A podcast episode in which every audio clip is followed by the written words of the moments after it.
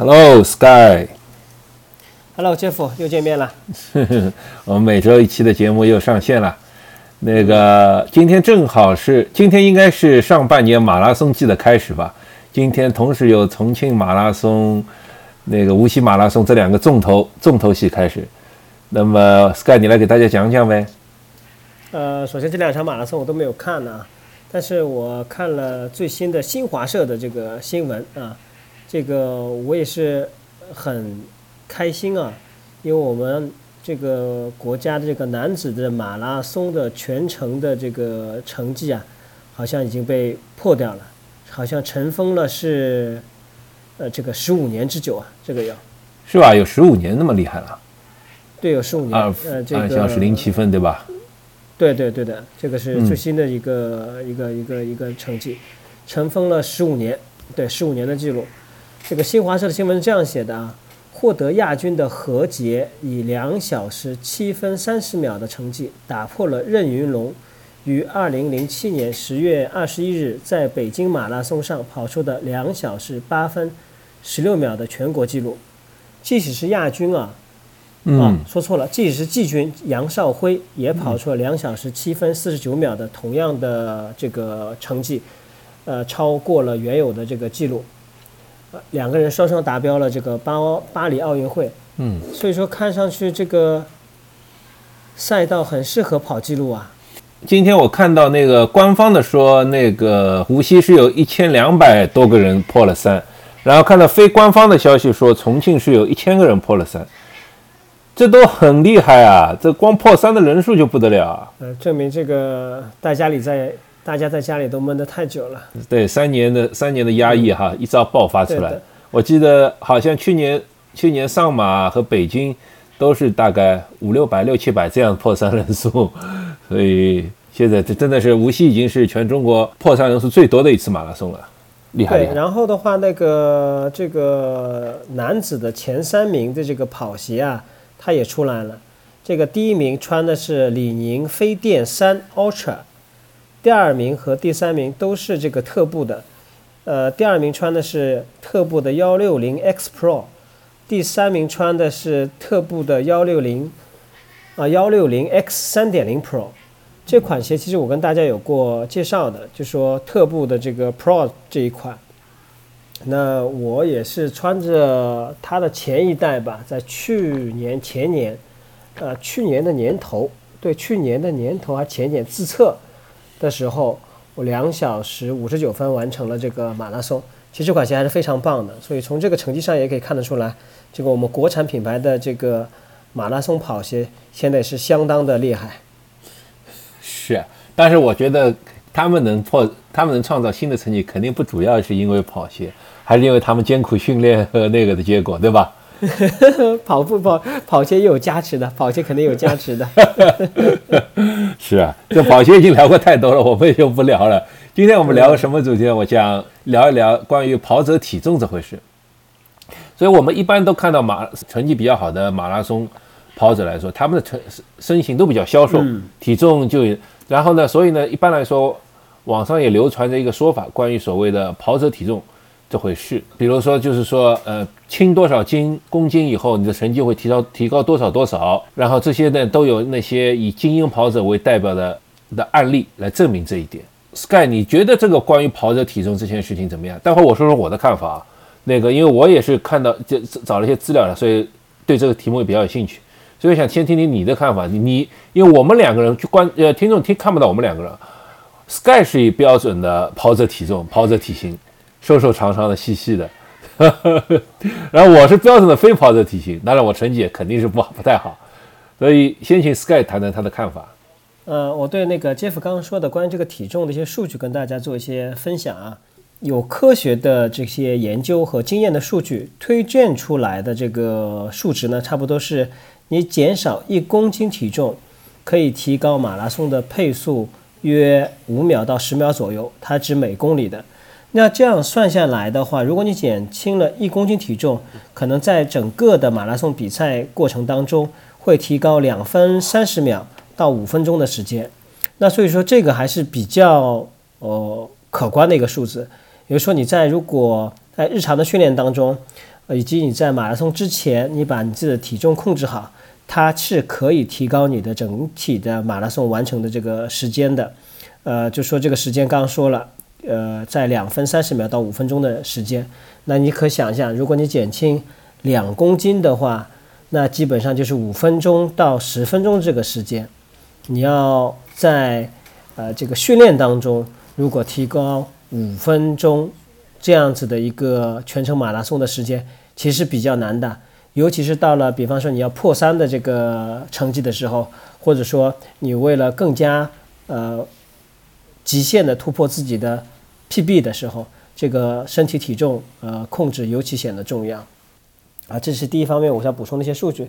第二方面，从我个人来讲呢，我身高裸脚的话是一米七三，呃，平时的体重的话是在六十五到六十六公斤。那如果我在呃备赛啊全马的时候呢，我在赛前的体重一般可以做到六十三上下。呃，这个体重呢对我来说，呃，相对来说还是比较好。但是我也查阅了一些其他的这个，在我这样一个身高的这个跑者体重，一般的话，他们基本都可以做到六十二公斤或六十公斤，他们成绩当然优于我，但是我自己没有做到这个这个这个低的配重，我也比较难做到这么低的配重。我首先啊，我觉得就是说，我们大家其实都是从理论上来说可以理解这一点，就是说，你相对轻的人，如果花出同样的力气的话，那肯定相对会快一点嘛，对吧？这个这个这个理论上完全讲得通的，但是呢，我也要指出一些我的这边的看法，一些看法呢来自于我自己的观察，一些看法呢来自于一本书，叫《Racing Weight》，就是比赛体重。这这些这综合这里面呢，我先想提提出几点。第一，我们刚才说的，呃，轻重量轻和跑得快之间呢，肯定是有相对是有一个统计学相关的一个关系的，对吧？这个大家是可以理解的。但同时呢，体重轻，体重本身对个人来说也是有一个风险，就是什么呢？当你体重轻到一定，因为我们也知道，就是说，呃，你要马拉松是一个长时间的耐力运动，对吧？你首先要得有支持这个运动的体力和支持这个运动能力，然后才能才得上成绩。所以你体重不能轻到，怎么怎么理解这句话呢？就是说你体重当然是可以尽量轻一些，但是呢，首先你不能太轻。为什么到太轻的话，你的肌肉比例失去一定，到到下降到一个危险程度的话，我相信对于你本身的耐力和你的运动能力是是会有影响的。所以你怎么能求到一个比较理想的运动体重，这是 question 一。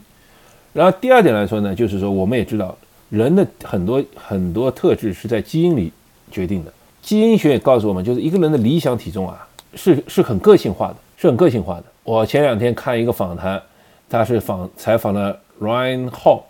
Ryan Hall 不知道大家熟悉不熟悉？他曾曾经是世界上跑的黑人之外跑的最快的一个白人，他也是首个把半程马拉松跑进一小时的，呃，白人选手。他他的全马成绩，呃，具体多少我有点忘了，但他半马成绩是五十九九分多，所以非常厉害的一个跑者。他的太太可能大家会熟悉一点，叫 Sarah Hall，也基本现在是马日本呃美国马拉松的一姐，或者就是 Top 三的选手吧。那个还还还驰骋在赛场上，然后呢，在访谈中他就提到说，他的其实他的体型啊，通过他兄弟，他有好几个兄弟，他的兄弟们基本上体重都在八十几公斤左右。他呢，当然是精英跑者，他在赛季就赛季他可以把体重控制到五十几公斤、六十公斤左右。呃，但是呢，他说因为天天体型的限制，所以他他只要一停止比赛，稍微休息一下，他说一两周之内。就一两周之内，马上体重会恢复到七十几公斤，所以这个对他来说是一件蛮痛苦的事情。但他首先说到，第一，他说我的我的体重确实对我的成绩有影响。但每当我比如说重个三公斤到几公斤的时候，我的成成绩会下降两分钟，这对大概从两分两小时零五分下降到两小时零七分这样。但是呢，他说我但一旦停止训练或者跑好跑好要恢复一下的话，我体重迅速就恢复到七十几。所以，Ryan Hall 很久以前我就看到报道，Ryan Hall 一直因为他可能因为他体重这样的上下波动太大，他这体重波动大对人体的荷尔蒙啊、内分泌系统是非常大的压力。他是没有没有自己的，他是没有孩子的，他和他太太两个人收养了大概四五个小孩。当时 当时新闻报道就是因为 Ryan Hall 这个长时间艰苦的训练嘛，可能对他睾酮啊、内分泌有影响，所以一直没有孩子。那现在 Ryan Hall 在退役以后，力量训练，可现在可以他看到他是一个肌肉男了，他现在体重大概八十几公斤。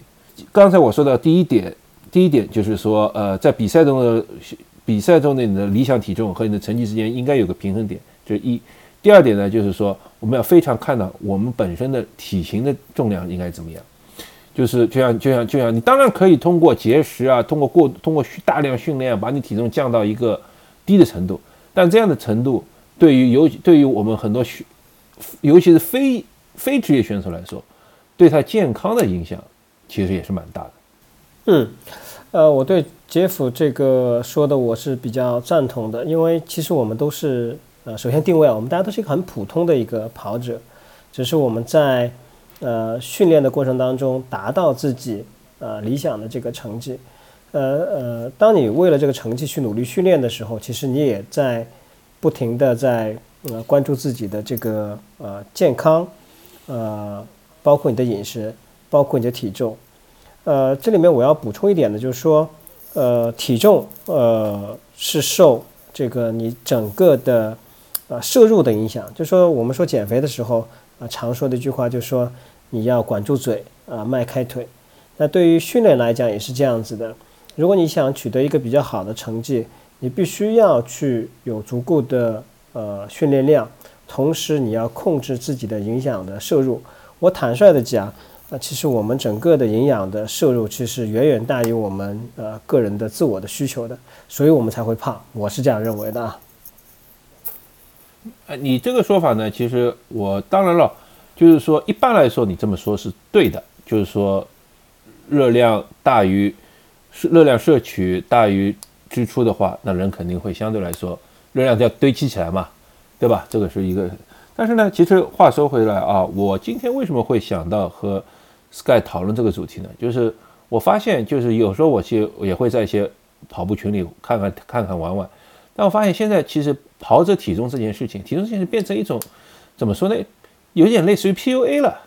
你这个如果有人说：“哎呀，我跑跑的怎么样？跑怎么样？”人家首先要说减重减肥，你肯定太重了，对吧？应该说，然后或者就说：“哎呀，我我这个太重了，我跑不快，我我我要减重，我要减重，我要减重。”所以跑群里面第一第一个话题永远是买鞋买衣服，第二个话题永远是减重减肥，对吧？这个我觉得这个已经到了一种太执迷在痴迷的状态，这。因为首先啊，我想，为什我想呢？就是说，我们归根结底，作为大众跑者来说，我们呢，跑步是为了健康，对吧？是为了跟我们，我们不是，我们不是靠这吃饭的，呃，不要把这个太当太当回事情。我希望大家还是开心的跑，快乐跑。那其次来说呢，其实我也想讲一个道理，就是我来分析一下，大家看对不对？那么 Sky 刚才也提到了，就是我们摄入大于。支出的话，我们会增加体重。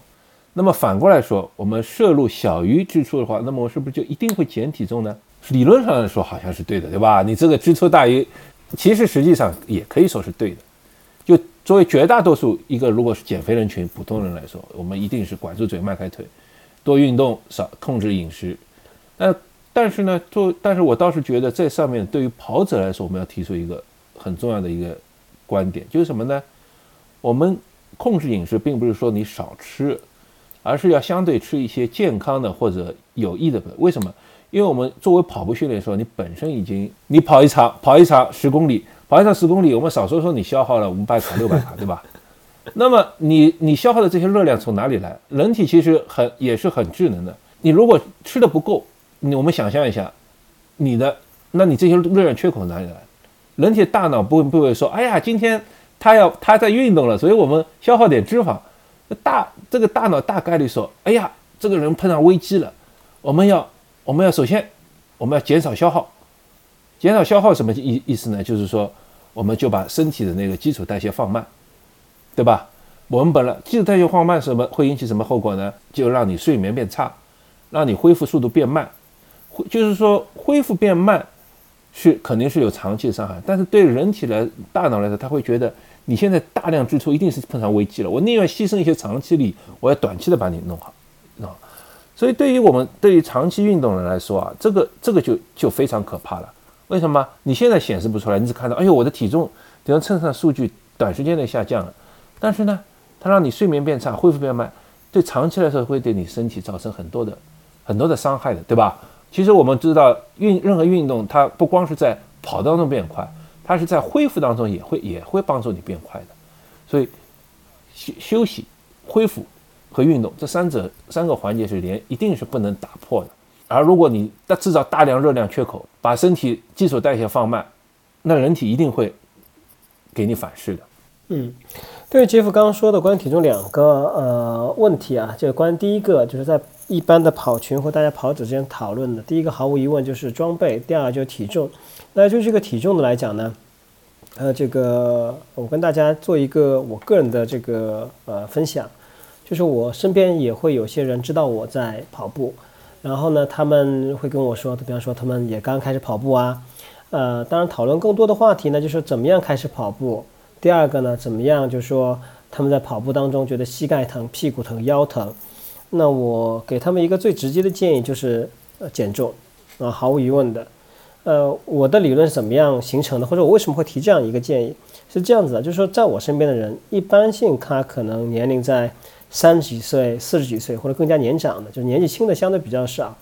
那我们大家想一个问题啊，就大家一直会回忆说自己在初中、高中或者大学。你曾经创造过的最好的一千米的成绩，有些人可以跑到三分三十秒，那更加优秀的人可以跑到三分二十或者三分十秒。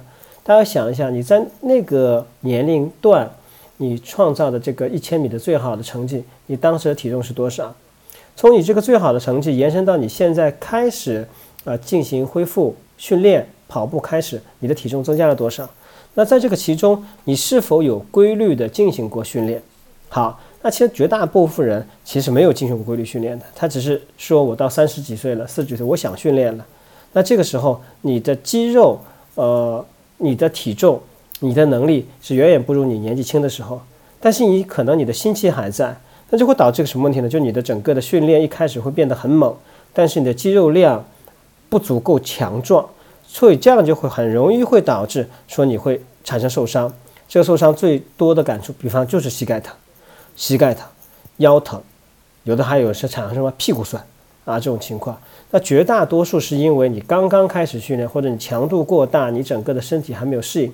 那最好的方法就是说，你第一个你减低、降低你的这个训练量；第二个就是把体重减下来，因为你的能力还不就是你你现在所具备的这个力量和能力还不足以支撑你身体的这身重量，所以最好的方法那肯定是减重。这是我跟。呃，绝大数身边的人啊，去聊的这样的话题。那第二个，刚刚杰夫说，就说，哎，到最后了，呃，你可能说，哎，我我怎么样？可能是提高配速啊，或者提高成绩。如果你手上没有更好的这个实施的这个手段，那减重无疑是一个比较好的一个方法。就是说，你把你体重降低了，相对来讲，你有一个规律性的训练，呃，你的成绩是会提高的。那很简单，那就是，呃，你能力还在。但是你的分量轻了，就像你背一个一升的水跑步，和你不背一升水的跑步，这感觉是完全是不一样的。是的，你说的是对的，就是说，但是我也要指出一点，就是说，大部分人把减重和减脂这两回事混为一谈了，对吧？就是我们应该减去的是脂肪，而不是减去的是肌肉。就如果从如果从人体结构学来说，就是我们首先是骨骼，对吧？但骨骼和骨骼之间其实是是不连接的。是是没有之间没有连接的，只是放在一起。那它靠什么连接在一起呢？就是靠肌腱，那个肌腱这些东西，呃，把它把它骨骼紧紧的捆在一起，那么造让人可以运动。这是两个最基本的。那肌腱之外呢，就是肌肉，对吧？肌肉是驱动我们前进的动力。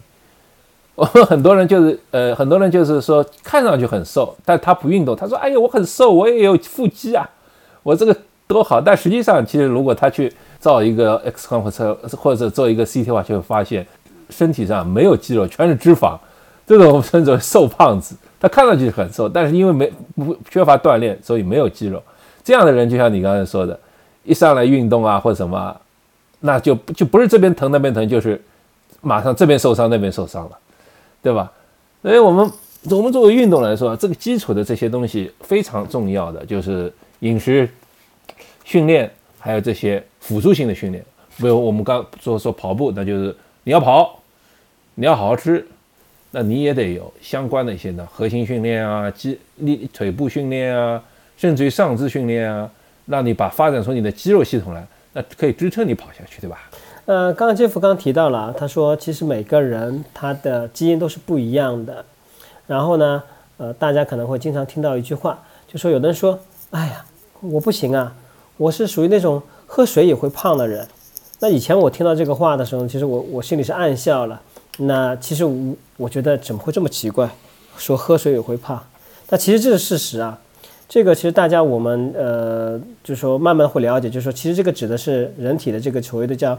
呃，新陈代谢率也称作为所谓的基础代谢率。其实这个的确是和呃不同的性别，如男性和女性，呃年龄，呃就是你年纪轻的和年长的，包括你是否呃这个呃肌肉比例、身高、体重，它都是息息相关的。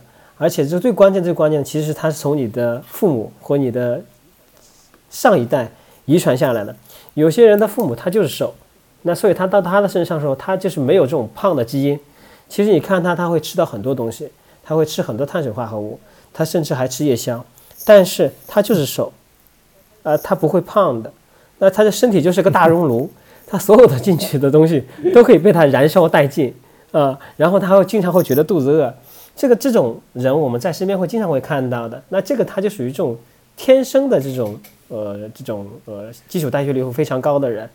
呃，所以他不会担心自己胖的，但的确很多人就是说，他可能吃一点点的东西，他他可能完全被他吸收了，全部长在腰上面了，这是会存在的。这个这个就就你就讲到一个挺有意思的话题了，就是说我以前跟健身教练训练的时候，他也说到，就是说你注意到吧，你看我们古代啊，或者外欧美或者不管欧美或者中国古代那些画那些那些武将们的画像啊，没有一个瘦的。我们做形容形容形容一个，我们其实听听小说里听评的时候，形容某个某个武将都是膀大腰圆，什么意思啊？就是手臂很粗，腰围很粗。这膀大腰圆才力气大，力气大才才能跟人家打，对吧？你个武将你没力气，你没战斗力，有战斗力，战斗力啊，对啊？所以说现在这几年那个大家都说，哎呀，我们要跑步我们瘦，或者说我们要体型好看，我们要做。要做那个，要露出八块腹肌来，十块腹肌来，但实际上这样的人，在在人类人类几千几几几百万年的发展史上是不占优势的。人类一定一定是在人类进化史上，一定是那些身高体壮的人更占优势，对吧？这个你打猎能能打得动，你扛东西能扛得动，这样的人才是才是，所以这样的人才是那个呃才是有优势，才能一一是作为一种优质基因遗传下来的。所以各位听众，如果你体型比较大、比较粗壮，你开心点，你是一个进化中的一个优势所在。只是现在最近人类其实人类解决真正解决吃喝不愁，也就几十年，对吧？上百年的最多不超过一百年的时间，才能真正意识就是不用担心吃东西。所以现在现在我们又开始流行了那些呃瘦的那个基因，或者流行了一些那个那个。划分只能说划分转变太快啊，或者说，哎，你看，呃，最近说到这个，我也想起最近有一个韩国很火的综艺叫《体能之巅》，看过吧？Physical 一百，那个一百个壮汉嘛，男女在里面进行各种各种比赛，对吧？基本上那些体型好的，你平时看上去那些所谓那些啊，那些那些优秀体型的人，第一轮、第二轮就被淘汰掉了，到后面冠军几个，这些都是。都是都是那种啊，一看腰腰上一肚子上是有肥肉的那种。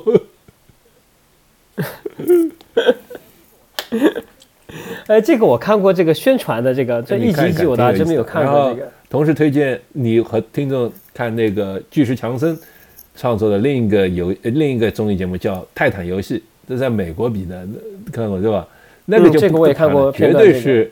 个个都是壮汉壮妹啊，呵 呵一一只手可以打我两个那种，是 啊，那个叫，哎，回到回回到回到今天话题，对对，回到我们今天的话题啊，然后我们今天话题，那这个这个从跑马的选手，就是我们想，呃，我们这这期节目主要还是围绕着这个跑步选手基础的这个普通跑者，你的这个体重的这个控制。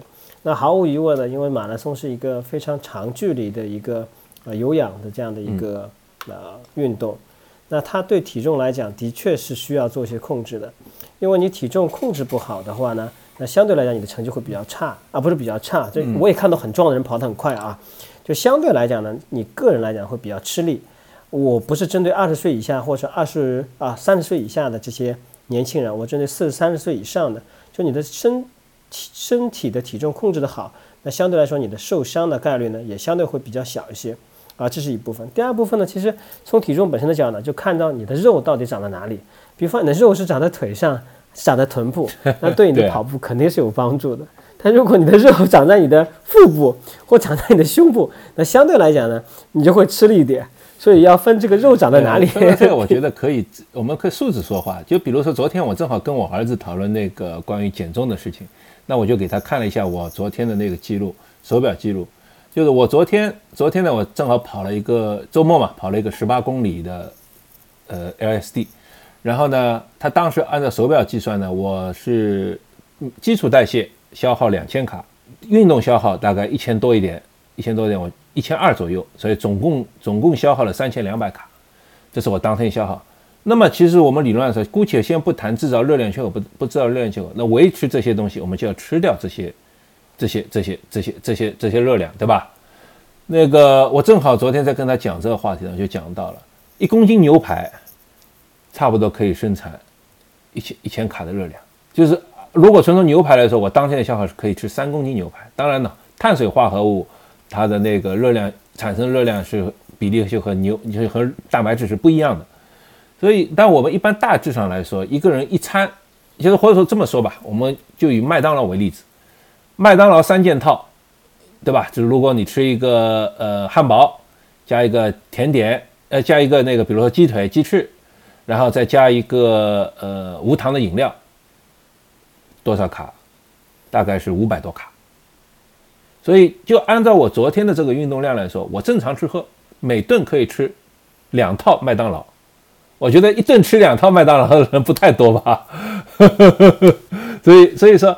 我们平时呢，其实是按照我们的运动量来说啊，我其实我觉得是我们一般来说都是运动会大于消耗的，就是或者说是持平的，因为平时也不会不会那么跑那么多嘛。所以我说那么多是为什么呢？就是说我们要达成这种理想体重啊，不要去过分采取那些什么节食啊、什么什么什么这种措施的，我们就这样正常的保持训练，正常的保持吃喝，我们的体重自然而然就会趋向于它的一种。理想状态，这个是我们人体是很聪明的，它会它会根据你的摄入和那个和那个消耗来进行一个自动的调调节平衡的。而如果一旦你产生了一个那而一旦你采用了那些比较极端的那种方式，什么不吃主食啊，什么多少多少这种断食啊，那人体把人体的这个系统搞混乱了，它反倒是会对你的伤健康产生伤害。即使你体重下降，也可能不是一种理想的状态，这是我一个建议。呃，对于体重这个话题呢，呃，我们俩在上述呢了解聊了不少。呃，其实这里面其实呃涵盖的内容啊是非常多的。其实我们只是强强调说，你体重应该轻一点，应该到一个你自己合理的这个体重，你不要去对被别人 PUA 去。那杰夫呢跟我在说这个讨论这个话题的时候，他觉得我们。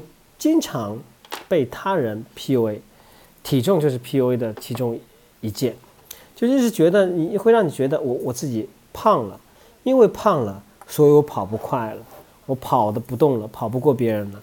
那我不是因为其他的原因，就是因为我胖，所以我跑不动，我跑不快。那其实事实不是这样子的，因为对一个普通的跑者来讲。呃，这个呃，体重只是其中一方面。那因为我们之前聊了很多期，可能还不是最重要的那个方面，对吧？而坚持的有效的，就是坚持长期的训练和呃高效的训练，可能才是占最大大头，保持一个良好的生活习惯。然后呢，其实我们为什么觉得这个呃，这个这个体重轻啊，这个跑得快？那除了有科学依据以外，也跟我们日常看的这些比赛有关系。因为从今天你看这个无锡马拉松，我估计又是只转播可能一个小时或者一个半小时，啊，就最多了。就他把前面的这个 一百名这个精英跑者放完了，后面就没有了。所以普遍的精英跑者，那肯定是啊身材相对来说比较纤瘦的，啊，四肢比较修长的，但是绝大多数跑者都是一个趋标准的体重吧。所以我觉得大部分人看比赛的时候呢，总会把自己带入那些冠军选手的视角，就是这叫什么呢？丫鬟的身子操着小姐的命。你你先把你的那些恶习给戒掉，比如说什么喝酒啊、晚睡啊，什么平时暴饮暴食啊，那吃起来或者动不动就一个麻辣烫、一个火锅啊，麻辣烫可能还还还健康一点，动不动就一个火锅啊，这种习惯你戒除掉以后。再加上那个合合理的训练，这对你的帮助远远大于什么减轻五硬去减五公斤十公斤这种，或者硬是朝这个细长帮助体型来帮助更大。其实这样子说到减到体重啊，呃嗯，因为呃我试过我在就是我在去年的时候还是前年的时候，就因为呃自己训练量可能也比较大，然后呢工作上可能也比较忙。然后我的体重最低的时候到过六十二点五公斤，那六十二点五公斤的话，那就是跟我在年轻的时代差不多。我年轻的时候我记得也差不多就六十二公斤，啊这样子。那你很简单啊，就是你人显得老啊，就人会显得非常非常老，因为对啊瘦嘛，因为大家知道瘦是瘦全身的嘛，那你脸也会瘦啊。那尤其像对这种我这种可能四十岁又出头啦，对不对？那你脸一瘦的话，你就显得。呃，这个人就老了很多，你像个五十岁老头一样的，所以这也是一个问题。所以相对来说，就是说大家也会注意到身边的人，就是说一般脸部比较饱满的，啊，这个这个这个呃，看上去都会比较年纪轻一些。那同等的话，你同样的岁数，一个人可能很瘦，他脸如果是比较瘦的，牵，呃，这个就是会显得这个人苍老很多。大家可以注意看一下王石，啊。王石呢就属于这种很瘦的啊，他体重控制的非常好，但是你现在看上去，当然他岁数也蛮大的了，现在看上去干瘪的一个老头，就是个。那他本来就是干瘪老头了，但是已经七十岁有了吧？但是但不是儿子，大家可以注意看啊，他是这几年啊，就近五年或十年啊，我知道太瘦了，就是看上去他的精气神不对了，对吧？就是人家说他，哎对，就是人家是，就你看上去他，对，就非常瘦。就是，我就搞不懂，就当然，我也搞不懂。就是从我们中国古代这些传统文化讲起来，一个人要有精气神，对吧？精就眼睛亮亮的，那就精精精神好。气就是如果皮肤皮肤光滑，充就像充气一样的皮肤，这有气足。呃，神精气神，然后这个眼睛是代表神，好像是反正精神这样，种就是如果三者协调的话，就是就是一个好的状态。所以这个上面我倒是有一个。建议给分享给大家，就是什么呢？就是因为我最近两三年一直在进行力量训练嘛，对吧？力量训练那个呃，就是我倒是发现一个挺有意思的，我的体重其实并没有明显下降，甚至于就是没有下降到以前。我以前最瘦的时候，呃，大概是不到八十公斤，那时候真的是看上去人干干，就像你说的，干干瘦瘦的，扁扁的，然后然后呢，就是看上去显老。我现在呢，我最前一段时间，我去年就是经过训练啊，现在我最最最低体重大概达到八十五不到点，八十四，八十四左右。那体重从数字上来说还是不不会很低吧？但实际上我这从外形上看上去，就相当于大概当时八十一二公斤的样子。我在上马的照片上，上马照片那个我没法展示给大家，但是给你看过，就是我上马照片上，在上马比赛的时候照片，其实看上去挺瘦的一个人。但是呢，实际上我当时有八十五公斤的。那我现在因为前一段时间生病，对吧？大家都生病了，一直到现在没怎么训练，那么体重现在恢复到八十八、八十九。但我现在看上去就像八十五公斤、八十五六公斤的时候的样子。所以我就这么说呢，就是如果大家通过合理的训练，通过那个认就是全方位的训练，把身体调整，这样达到的这种体重，可能比你。纯瘦下来的那种体重，看上去更，就像你这样说，看上去更能更更合适一些。我不当然不能太表象自己的，我觉得就是看上去更更合适一些，就是更符合这个人的状态一些。看上去对啊，对吧？你控制饮食是最容易瘦的，你不吃肯定马上瘦下来。但是这带来的是不是一个人的好的状态，或者就像旁边人看上去他是不是一个好的状态，这个需要我们打一个问号。尤其是如果我们还追求成绩的话，你不可能。就我说最简单的例子，你你饿着，你肯定跑不快。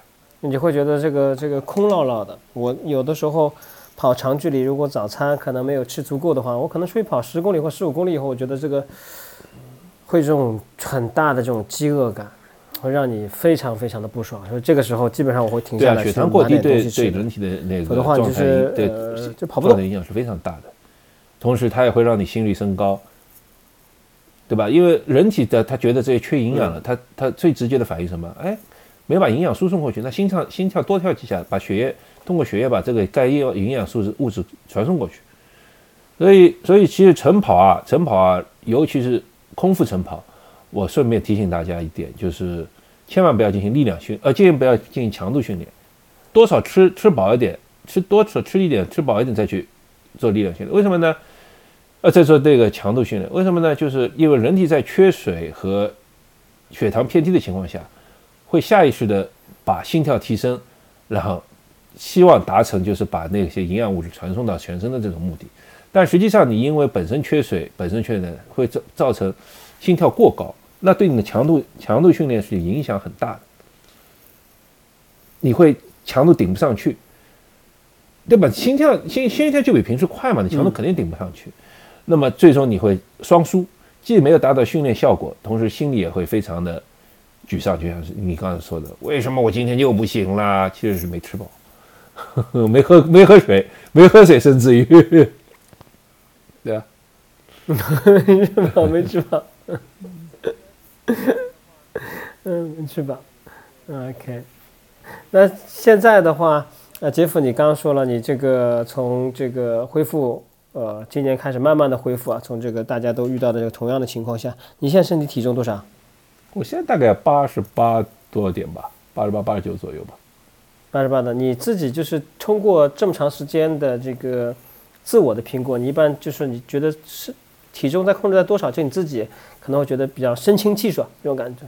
我觉得我大概我因为我现在肌肉肌肉含量肯定比以前大了嘛，那我觉得我大概理想，我认为我大概现在理想的体重应该是八十二、八十三左右。嗯。那所以这个还是有啊啊，你还是有五公斤的这个差距啊。呃，我的我觉得啊，这个我觉得还有五公斤差距，就是当然，就是但是如果我降，我待会就不知道，我如果我降到八十会是什么情况，就再降再降到八十，那我的教练是了。那如果我从体脂率来体脂率来说的话，如果我降到八十公斤体重的话，其实我的体脂率应该是不到百分之十了。嗯。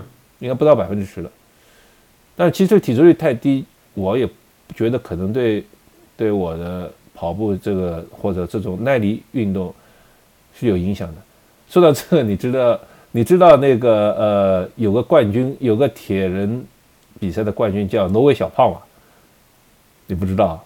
你说，这个我分享给听众，你去查一下挪威小胖 Bloomfield，这个人很有意思，这个人强是铁三史上最强选手之一。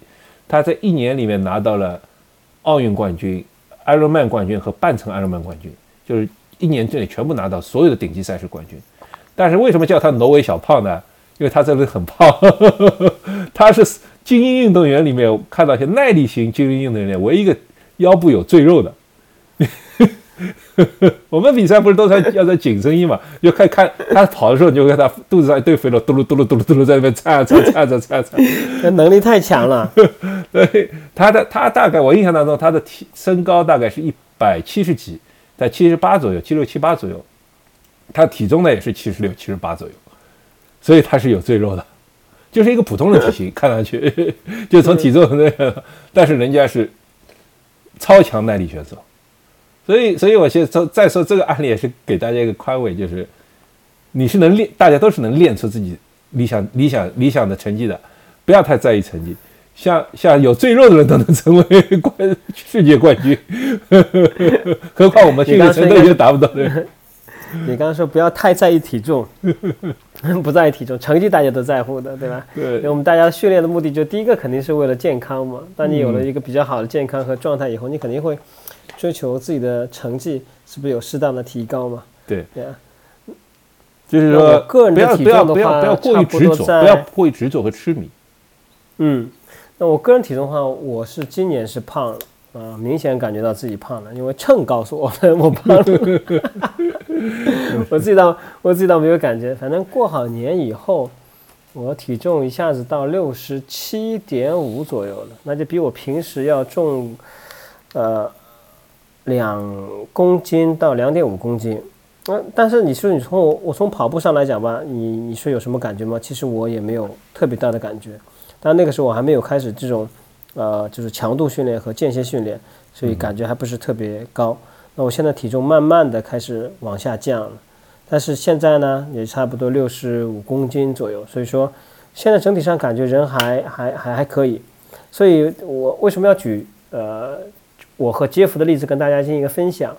其实我们经过一段时间，那这个可能应该是以年纪，呃，你可能训练了一两年或两三年，其实你会对自己的一个体重有一个比较好的一个评估的。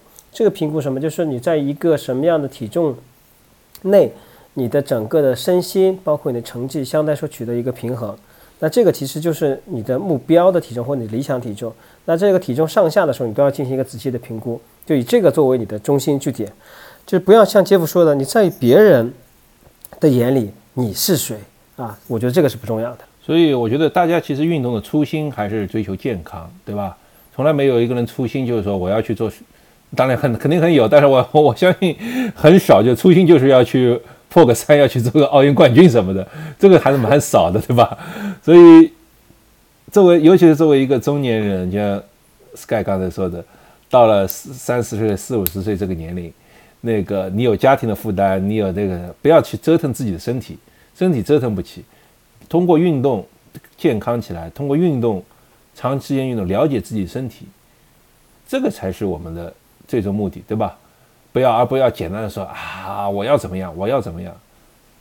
现现在已经很很很大可能是 不是你要怎么样了，对吧？是你不能怎么样，你得。你还能怎么样？你还能怎么样？对的，你还能怎么样？嗯嗯。不过现在啊，不过现在 Sky，我是说，我经过力量，最近一段时间做力量训练，有一个很大好处，就是每次我体重如果轻的时候呢，我就会很，我就会告诉自己，哎呀，我肯定跑步可以跑快。然后当我体重变重的时候，我就想，嗯，我又增肌成功了。